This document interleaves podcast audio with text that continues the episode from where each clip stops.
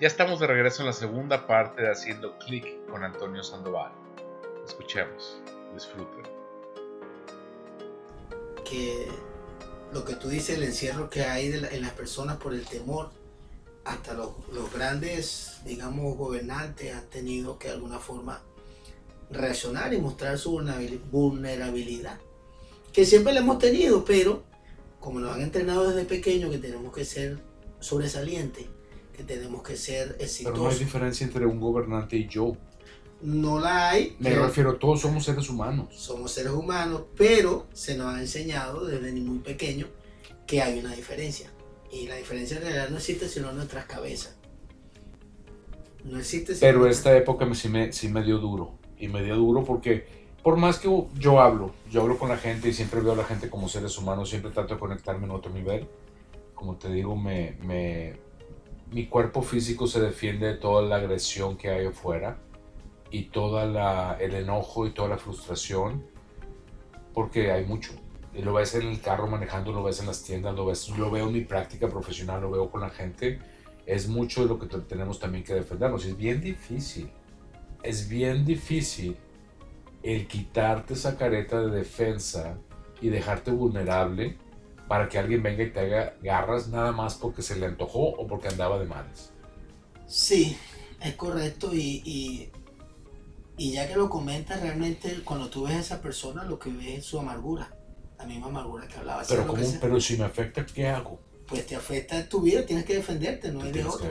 Porque aún cuando lo quieres ayudar, en vez de ellos recibir la ayuda, te muerden, te, reaccionan a lo que estás haciendo.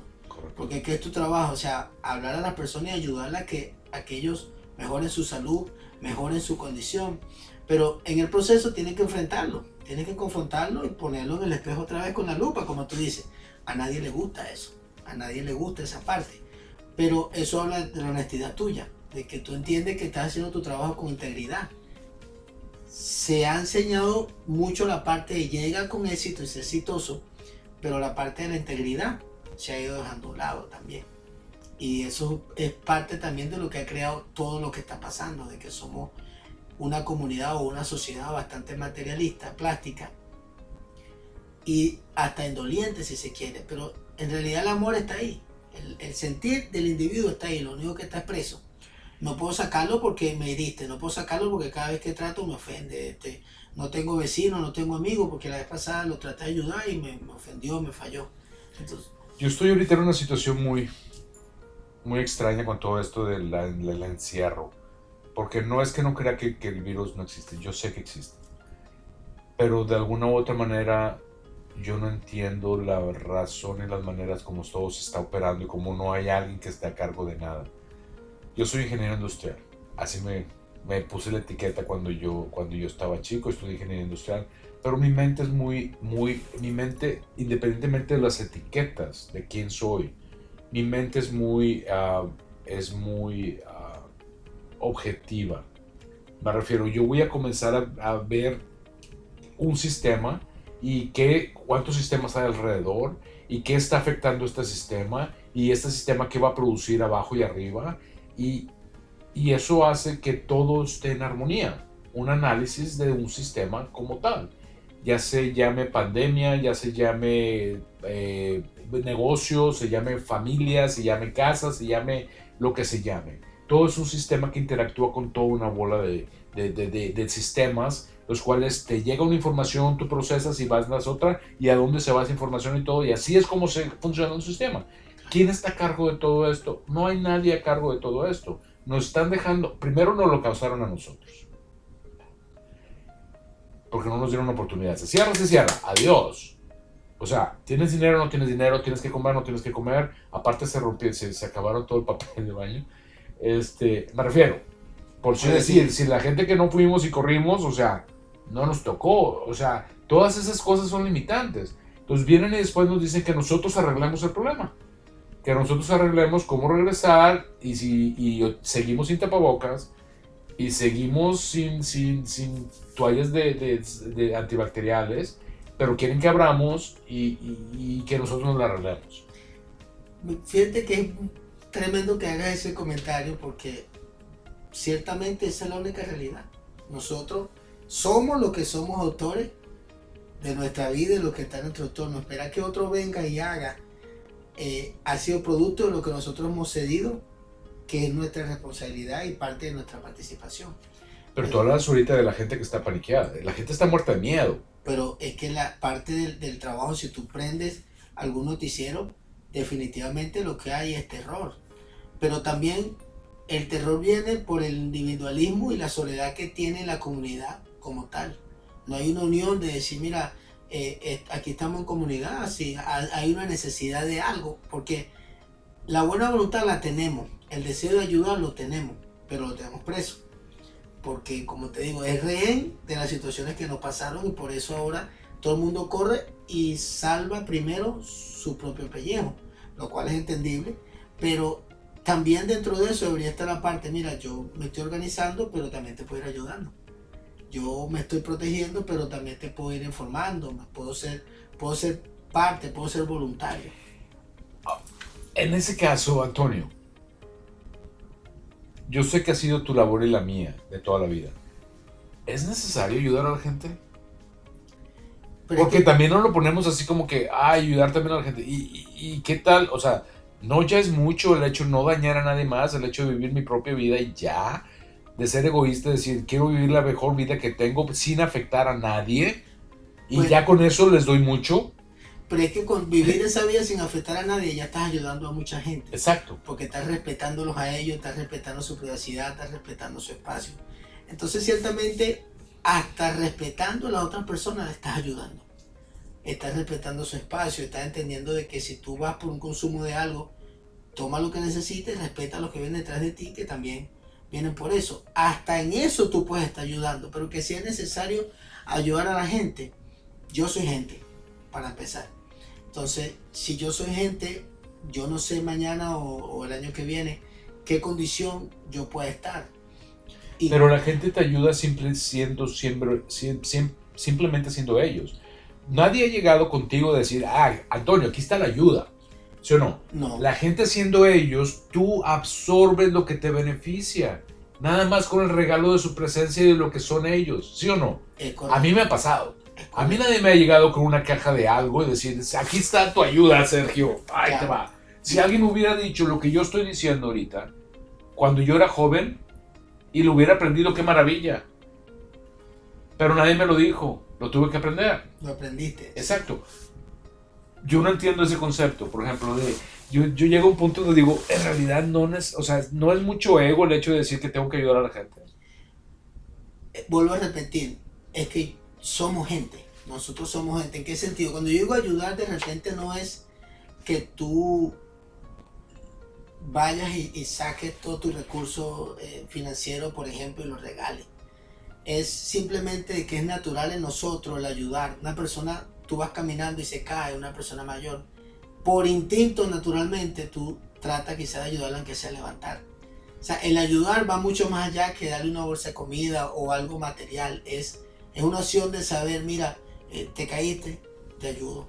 Eh, a lo mejor no tengo el capital, pero te puedo apoyar moralmente. O sea, yo puedo eh, estar contigo en tu proceso. Se murió un familiar. de repente es tu familiar, yo no tengo ninguna dolencia con él, pero yo estoy contigo en tu proceso, yo estoy contigo en esto, porque es que si no hay unidad, si el principio de la unidad no se aplica, andamos como individuos. Y ahí es donde somos verdaderamente vulnerables hasta los animales nos pueden dar una lección de eso. Cuando ellos andan en manada, ellos andan juntos por eso. Porque ellos juntos pueden ser más fuertes, pero en el momento que uno se aparta y anda solo, en ese momento los depredadores saben que tienen una presa. Entonces, repito, el concepto de ayuda tiene demasiada, demasiada faceta y no todos vamos a tener la capacidad de ayudar de la misma manera. Pero el ayudar aunque sea con información, si tú eres, eh, eh, de repente estás en la parte médica, estás en tu casa sin hacer nada, pues infórmale a las personas que andan, que andan contigo y dile, mira, toma estas previsiones. Ya están ellos y toman lo que tú estás dando, no, pero tú estás participando de lo que tú sabes. ¿Entiendes? En el caso tuyo, que es la parte médica, tú haces hasta lo imposible por darle a las personas más de lo que tú estás supuesto a darle en función de que ellos mejoren, de que ellos alcancen una meta mayor. Y así somos todos. O sea, el, repito, el ayudar tiene demasiada, demasiada faceta. El, tú y yo, tú y yo lo hacemos. O sea, siempre hablamos de eso y, mi objetivo siempre y mis ganas siempre ha estado de poder apoyar a las personas. Yo soy persona, sí, yo soy persona. Y yo siempre que digo las personas, siempre me incluyo. Porque yo estoy de los dos lados. Eh, yo soy juez y parte. O sea, yo... Y, y definitivamente a mí muchísima gente me ha ayudado, incluyéndote, incluyendo eh, eh, toda la gente que tengo cerca. Toda la gente que tengo cerca. No es, un, no es un accidente el hecho que los tenga cerca.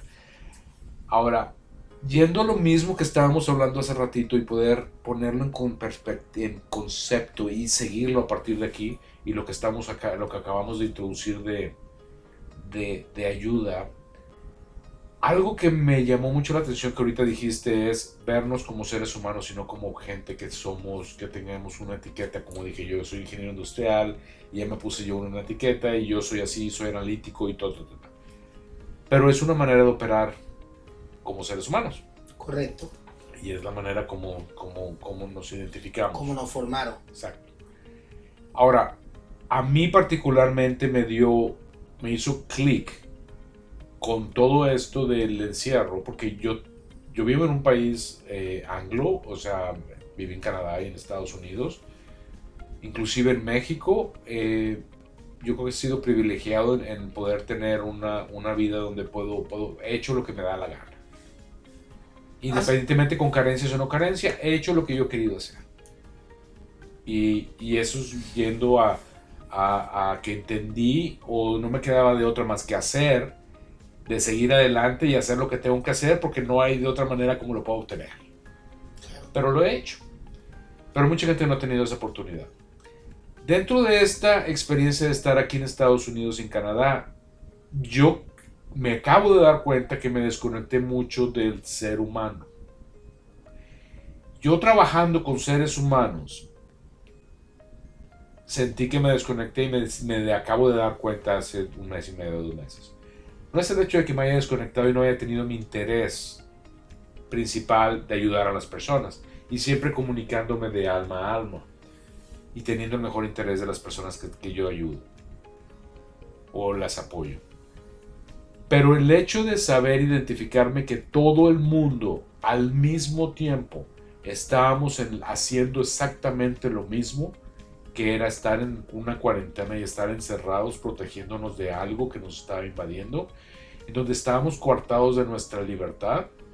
En el momento que yo estaba sufriendo cualquier cosa en estos mes y medio, mi mecanismo de motivación y de seguir adelante y salir de ese mecanismo de depresión y de todo, fue pensar de que no era mucho lo que me estaba pasando a mí porque soy privilegiado, y que el resto del mundo está igual. Eh, líderes eh, religiosos, líderes políticos, eh, seres humanos, cada uno de los seres humanos estábamos igual. Y eso me sacaba, eso me sacó. Es decir, no te quejes, síguele, no pasa nada y síguele haciendo lo que tienes que hacer. Pero fue una reconexión con todos los seres humanos incluyéndome, y me puse como parte de esa gente que hablo de vez en cuando que me pongo desde afuera y comunicamos a la gente. Entonces no me puse así, sino me metí a la gente. Entraste en todo el grupo, pues. Ajá. ¿Viste la diferencia? Sí. yo creo que esto ha servido muchísimo para muchos de quitar nuestra armadura, esa coraza eh, quizás del sistema que se nos, aprendimos y otras nos la enseñaron y también del individualismo, porque repito, eh, es tu participación, es lo que tú eres, lo que tú das.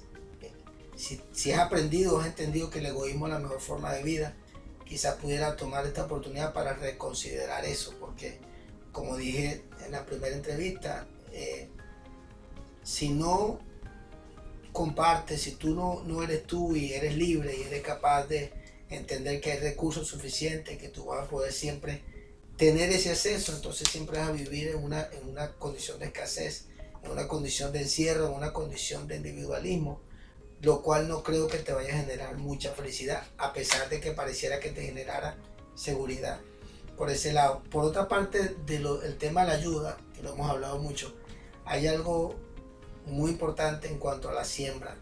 Y yo creo que muchos de nosotros hemos repetido mucho eso, pero quizás a veces no lo hemos analizado a profundidad. Lo que siembra, tú vas a cosechar. Si tú tienes un jardín y tú ese jardín lo tienes abandonado, lo tienes tirado, pues siempre ese va a ser el look del jardín. Pero si tú vienes y lo abonas y lo cuidas y plantas una plantita bonita y le echas agua, pues tú vas a tener un jardín muy bonito y resplandeciente. Si tú siembras en las personas amor, eso es lo que siempre va a estar alrededor tuyo. Amor porque es lo que estás sembrando. Si tú siembras bondad, si tú siembras ser una persona dadivosa, que tú das, no lo vas a creer ni vas a saber, pero siempre tú vas a vivir en ese mismo ciclo y siempre te van a, te van a llegar cosas donde tú menos te lo imaginas porque tú siembras. Necesariamente va a llegar de la persona que tú crees que está sembrando, o sea que no es un interés ni tampoco un banco, sino de que por de corazón siembra y da. Si es una ayuda, dala de corazón. Olvídate que la persona va a regresar otra vez a ti y se va a acordar que lo ayudaste. Si lo vas a hacer, no lo van esperando nada a cambio. Simplemente hazlo de corazón y siembra, siembra. Disfruta el sembrar, disfruta ayudar, porque eso es lo que nos hace más humanos. Si no fuera así, no existieran los voluntarios. Si no fuera así, no existieran aquellas personas que sin recibir un pago, sin recibir nada, van y dicen, viene esta situación, yo voy a ayudar esos voluntarios somos nosotros también, lo único que no nos ha tocado la situación. Donde, donde, podamos, donde podamos contribuir. Desempeñarnos. De alguna u otra manera, contribución no tiene que ver nada más el hecho de brincar y ir a apagar un fuego. Correcto. Porque la contribución también tiene que dar apoyo a la gente que está acá con miedo. Correcto. Que es una de las cosas que, por ejemplo, ahorita yo estoy tratando de hacer. Hace poco puse un, un video controversial en, en, Facebook donde la gente vino y me dijo a mis pacientes, bueno, ¿qué te pasa? O sea, ¿por qué tan enojado? Y no es que esté enojado, bueno, sí estoy enojado, pero no es la idea para mí. Ese enojo yo lo tengo adentro y mi visión yo la tengo. Pero a lo mejor mi trabajo, en lugar de estar apagando fuegos, es en lugar de estar matando el virus a pistolita, lo que estoy haciendo es decir, hey, quítese el miedo. Claro. Quítese el miedo porque con miedo nada funciona. Sorry, el miedo paraliza. El miedo paraliza. Y es una, eso es algo que yo he aprendido. Entonces, estoy tratando nada más de, de poner mi granito de arena para poder hacer eso. Pero hace ruido. Hace ruido y la gente, muchas personas no les gustan, pero entiendan, este trabajo que se está haciendo voluntariamente para que los que estén listos para recibir, reciban, decidan y avancen. Porque es un trabajo que se está haciendo, es fácil escucharlo quizás en la cama, sentado en la casa, pero se hizo todo un trabajo para poder hacer esta producción posible. Solamente para que ustedes que estén oyendo reciban esta información y cada uno se alimente de lo que necesita. Eh, ¿Qué pasa con el temor y el, y el terror? Te paraliza, como decía Sergio ahorita. Definitivamente te paraliza, te neutraliza, bloquea las opciones, bloquea todo. todo. Y, es donde, y es donde el sistema y la gente se aprovecha para poder sacar ventaja. Sí. Porque cuando alguien está débil, está, está a, a, a, no, no, es aturdido. Pero sería bueno dejar las fuerzas exteriores afuera y que habláramos las interiores. Para que puedas sacar ventaja, quiere decir que tú tienes que permitir que ese terror te gobierne. Pero el momento que tienes miedo ya permitiste. Correcto, pero si estás en miedo y estos 30 o 15 o 20 días, de acuerdo a la condición de cada persona, te han afectado a ese nivel, es para que tú te actives hoy, para que tú te actives y sepas de que lo que tú necesitas ya está en ti. Si eres una persona de fe, que tú actives tu fe hoy y tú te levantes de esa situación. Que a veces no es tanto lo que tú dices, porque a veces el, terror es tan interno y tan profundo que cuando hablamos con nuestra familia, con nuestros esposos, damos la mejor cara y siempre está todo bien, pero de repente a veces no duermes pensando en cómo vas a resolver. Ya está dentro de ti la solución, estás capacitado, estás preparado. Lo único que tú tienes que hacer es, es tan sencillo, es decidir hoy. Maravilloso. Sencillo, que tú decidas, mira, hoy mi vida yo voy a conectarme con ella, yo voy a hacer un clic, yo voy a, interactuar con mi propia vida y voy a cambiar mi, realidad. ¡Wow! ¡Qué poderoso! Con, ese, con eso que acabas de decir, voy a saltar a algo totalmente eh, diferente, pero es, tiene, tiene, liga, pero voy a cambiar de tema. Y lo que voy a hacer es porque ah, Antonio y yo hemos estado charlando desde hace bastante, ya, ya un par de años. Pero el año pasado sabíamos que iba a ser un año bastante difícil. Y lo hablábamos y lo veíamos y lo veíamos y lo veíamos y lo veíamos. Y lo sentíamos. Y lo sentíamos, pero sabíamos que venía. Ahora, yo dije y, y, manifesté y, declaré que el 2020 es el mejor año de mi vida. Y te lo dije y... pero también te dije que el 2019 iba a ser el peor año de mi vida. Y, así fue. Empezando en enero fue la primera conversación que tuvimos. Y así fue. Hasta el día 31 de diciembre del 2019 a las 8.50 de la noche terminé mi año, pero lo terminé forzándolo para que se acabara todo lo que tenía que hacer ese año y no dejar nada para este año. Y ese mismo momento yo declaré que este año va a ser el mejor año de mi vida. Poderoso. Ahora, todo es relativo. Todo es relativo, pero todo está conectado. Tú acabaste de decir algo ahorita poderoso. Tú declaraste. La boca y la palabra tienen poder. Si tú vives todo el día declarando lo que tú no quieres, declarando que eso es lo que te tocó, declarando que de repente la condición que tienes de, vida, entonces eso es lo que vas a recibir. Porque, mucha gente va a percibir a lo mejor en sus ojos que fue mi peor año, porque va a haber, va a haber cosas que van a cambiar. Y la gente le va a poner la etiqueta que quiera ponerle. Pero qué impresión que es relativo, porque el año pasado no se dieron cuenta de eso y fue el peor año de mi vida. Y este año se van a dar cuenta de cosas que no van a entender que va a ser el mejor año. Y no es que a la gente le debe interesar. Estoy viendo nada más esto como una perspectiva de que la verdad es relativa. Lo dije en un, en un, en un video hace poquito en Facebook también la verdad absoluta es la única, es solamente una, la mía. Porque tu verdad es diferente. Y no que no esté de acuerdo con ella, no, pero tu verdad es diferente. Y si tú declaraste que este año también es el mejor año de tu vida, lo vas a obtener. Es lo que hablabas hace ratito de, de aviéntate, comienza el día de hoy, comienza hoy a decir, voy a empezar con esto, voy a comenzar a leer siendo lo que necesito, voy a buscar trabajo siendo lo que necesito, hoy comienzo a, bajar de peso, hoy comienzo a transformar mi vida, hoy comienzo a querer más a mi hijo, hoy comienzo a tener una conversación con mi esposa, con mi esposo, hoy comienzo a dejar de maltratar a mis hijos, a mi esposa, hoy, o sea, hoy. Y tú lo declaras y es tu verdad absoluta. Correcto, aunque por lo menos en mi caso yo lo, lo percibo y lo vivo más como una realidad que puede estar pasándome en el momento, una circunstancia. Porque, por ejemplo, una, una verdad infalible es que todos tenemos un tiempo de vida y ese, y ese tiempo cuando se acaba desaparece. Es una realidad humana. verdad ¿Cuánto tiempo tienes? ¿Cuánto te queda? Nadie sabe eso. Por, eso le digo, por eso le digo que hoy es el día, mañana quizá puede ser tarde. El que necesita pedir perdón, hoy avanza hoy y hazlo hoy o que necesite perdonar, porque mañana quizás no vas a estar tú no está la persona. ¿Me entiendes? El que necesita un abrazo a su hijo, a su familiar, eh, pero tiene alguna situación, hoy es un día perfecto para que accione en función a eso, completa y absolutamente. Esas realidades cambian con un clic y ese clic es una decisión. No necesita, de verdad no necesita un ingeniero para que tú tomes la decisión de decir hoy es el día donde yo me voy a reconciliar con mi mamá, con mi hermano, con mi papá, con mi amigo, donde yo voy a romper este patrón. Si hay algún vicio que te tiene atado, tú lo puedes romper hoy. Si tú lo decides, empieza a dar los pasos. Como el graduando, él empieza el primer día. Él sabe que se va a graduar, pero tiene que recorrer el camino. Pues tú también recórrelo, pero si tú has determinado a cambiarlo, definitivamente lo puedes hacer. Hubo un par de, de alguna manera información que nos llegó el año pasado durante las charlas y premoniciones o como se diga. Yo no sé si, si esto ya es una memoria de algo que ya pasó y podemos ir y venir en espacio y tiempo y, y no sé cómo funciona eso. Pero el año pasado tuvimos una conversación que me sorprendió cuando me, me, me, me lo recordaste este, durante la cuarentena Nunca habíamos pensado que esto hubiera existido en el mundo, de que el mundo se detuviera. Nunca hubiéramos pensado. Yo no lo había pensado nunca. Nunca me hubiera imaginado que se hubiera detenido todo. No, es más, todavía sigo pensando, ¿es real o no? ¿Es un sueño o no? Porque no puedo creer que todo el mundo esté detenido. Pero esto ya lo habíamos hablado el año pasado que iba a pasar, porque de alguna manera nos llegó el mensaje.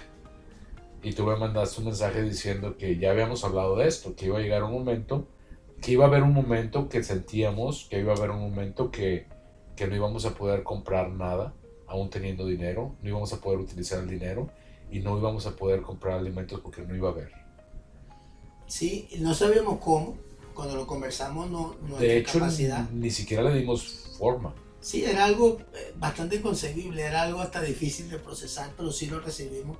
Yo me atrevería a decir como a mediados del año pasado.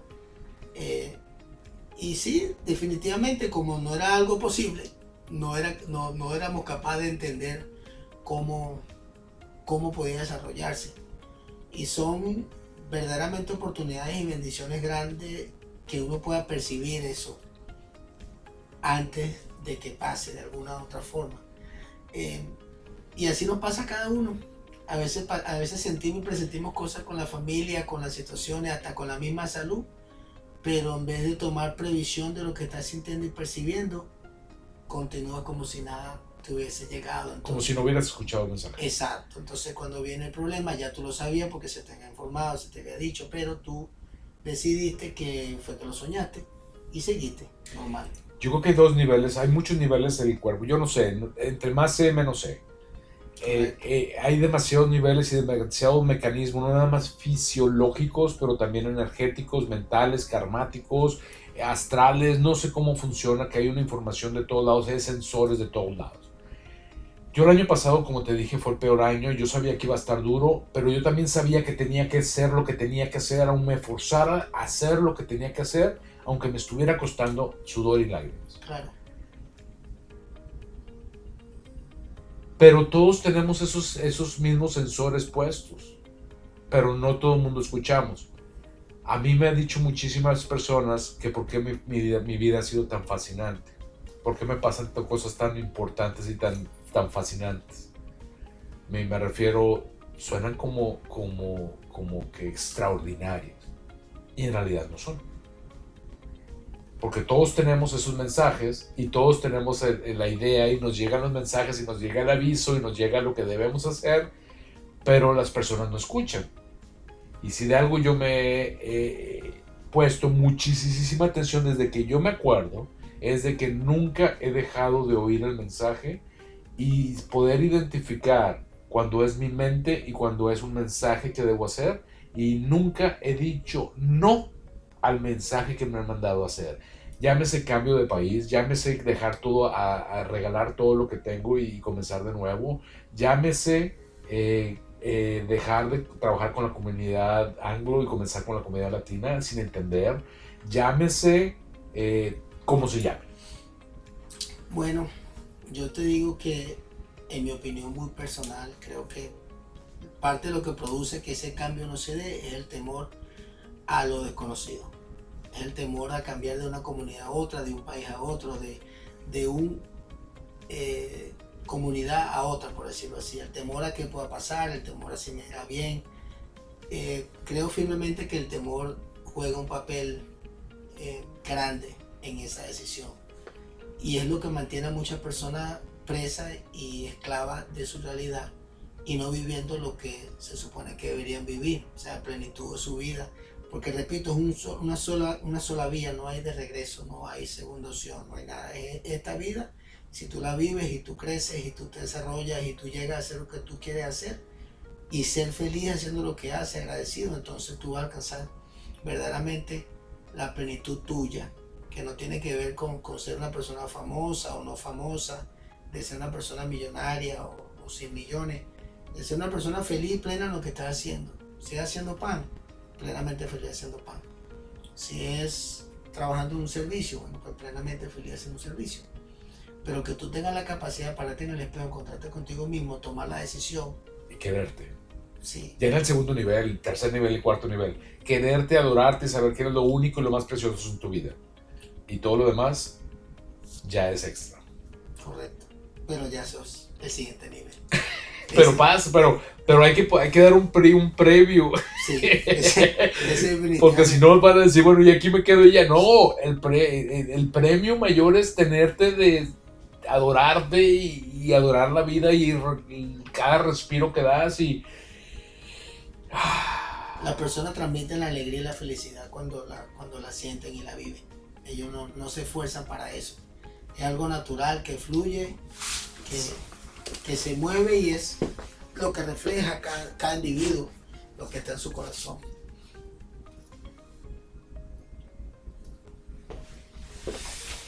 Este, wow, yo creo que con eso, con eso vamos a terminar esta, esta maravillosa experiencia de, de haber charlado y haciendo, haber hecho clic con Antonio Sandoval. Amigazos, amigasasasasazo, te aprecio bastante, te quiero mucho.